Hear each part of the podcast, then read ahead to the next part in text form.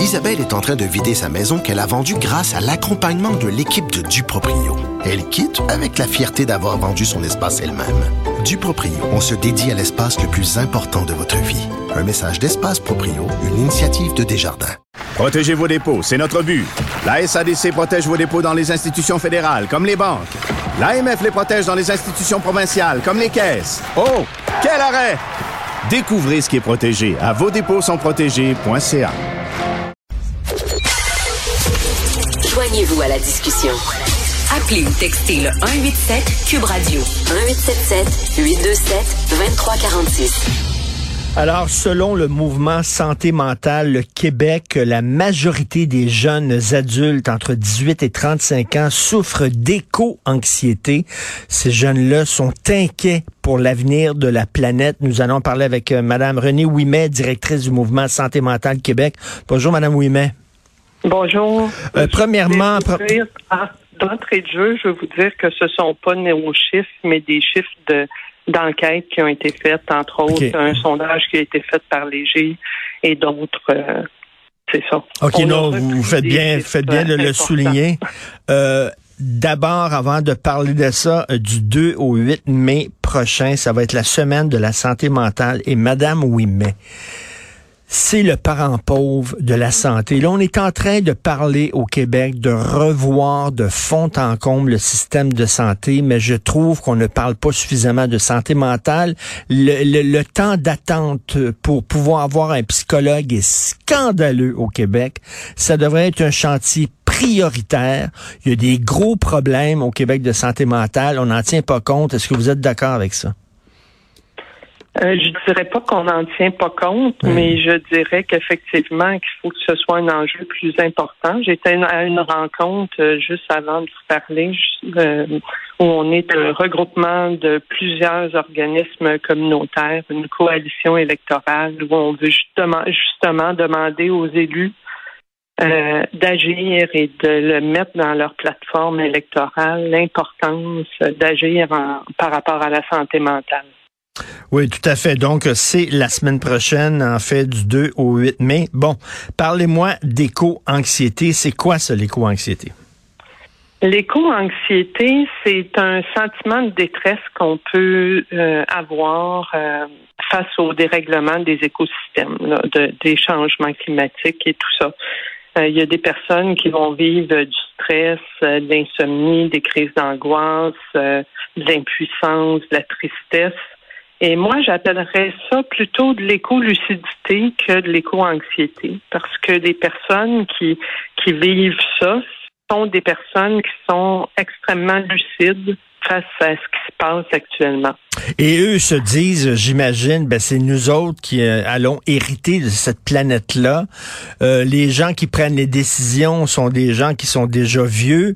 Euh, ils, ils, ils, font pas ce qu'il faut faire pour euh, pour améliorer euh, l'environnement puis la protection de l'environnement, puis c'est nous autres on va être pognés avec ça. Oui, effectivement, ils se disent ça et c'est important qu'on agisse toutes, euh, toutes et tous là pour euh, pour changer pour changer notre mode de fonctionnement en vue de protéger notre environnement. Et puis ce qu'on dit aux personnes, c'est c'est la, la conscience est fondamentale, puis on a le goût de la soutenir, mais on a le goût de proposer des outils pour moins souffrir, euh, même en étant conscient.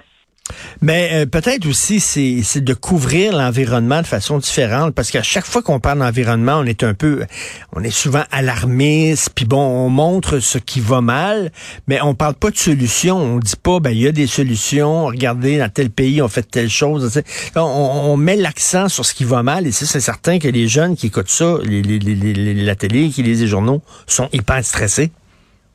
Oui, vous avez raison. Puis en ce sens-là, euh, moi, je vais proposer aux gens, on a une euh, belle programmation qui est en ligne pour la semaine prochaine. C'est possible de la trouver sur le site euh, mouvement smq.ca et on fait un partenariat avec la Maison du développement durable et on a deux deux conférences, je dirais, justement, sur l'éco-anxiété et celle du jeudi soir est vraiment sur des solutions, des pistes de solutions possibles. Ben, c'est ça, il faut. raison qu'on se retrouve toujours, ou bien, je dis toujours, on va y aller d'une manière hmm. euh, moins déterminée.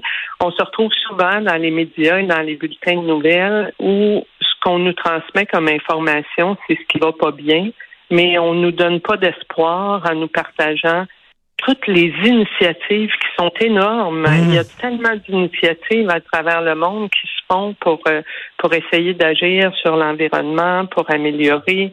Euh, il y a eu le rapport du GIEC euh, qui propose des pistes de solutions aussi.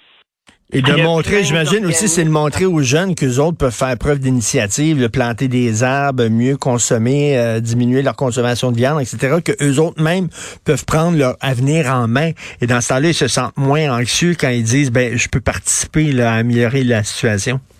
Vous avez raison, parce que le fait d'agir nous semble notre impuissance, puis c'est quelque chose qui nous fait du bien.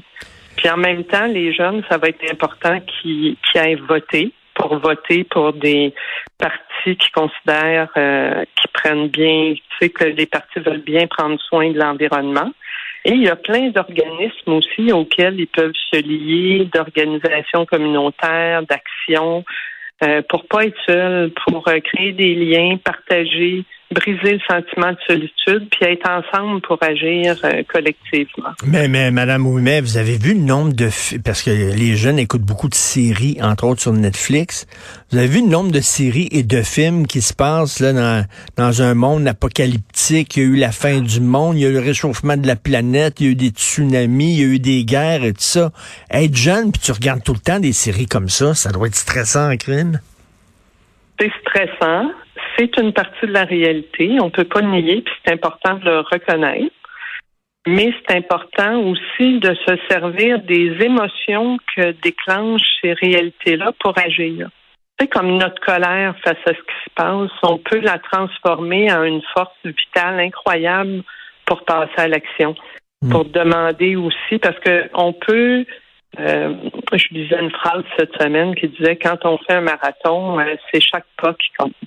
Alors, chaque pas compte, mais on veut aussi que les élus, que les écoles, que les organisations, que les municipalités fassent des choses pour l'environnement. C'est vraiment tout ensemble qu'il faut qu'on agisse. Mais il ne faut pas perdre espoir en disant que chacun de nos pas sont aussi importants. Ils sont pas inutiles, même s'ils sont petits. Et même si on veut qu'il y ait des gros changements qui se passent, toute action est une, une goutte pas facile d'être euh, jeune actuellement, entre autres avec ça, la crise environnementale, avec aussi l'économie n'est pas facile pour les jeunes et tout ça. Donc, euh, c'est du 2 au 8 mai prochain.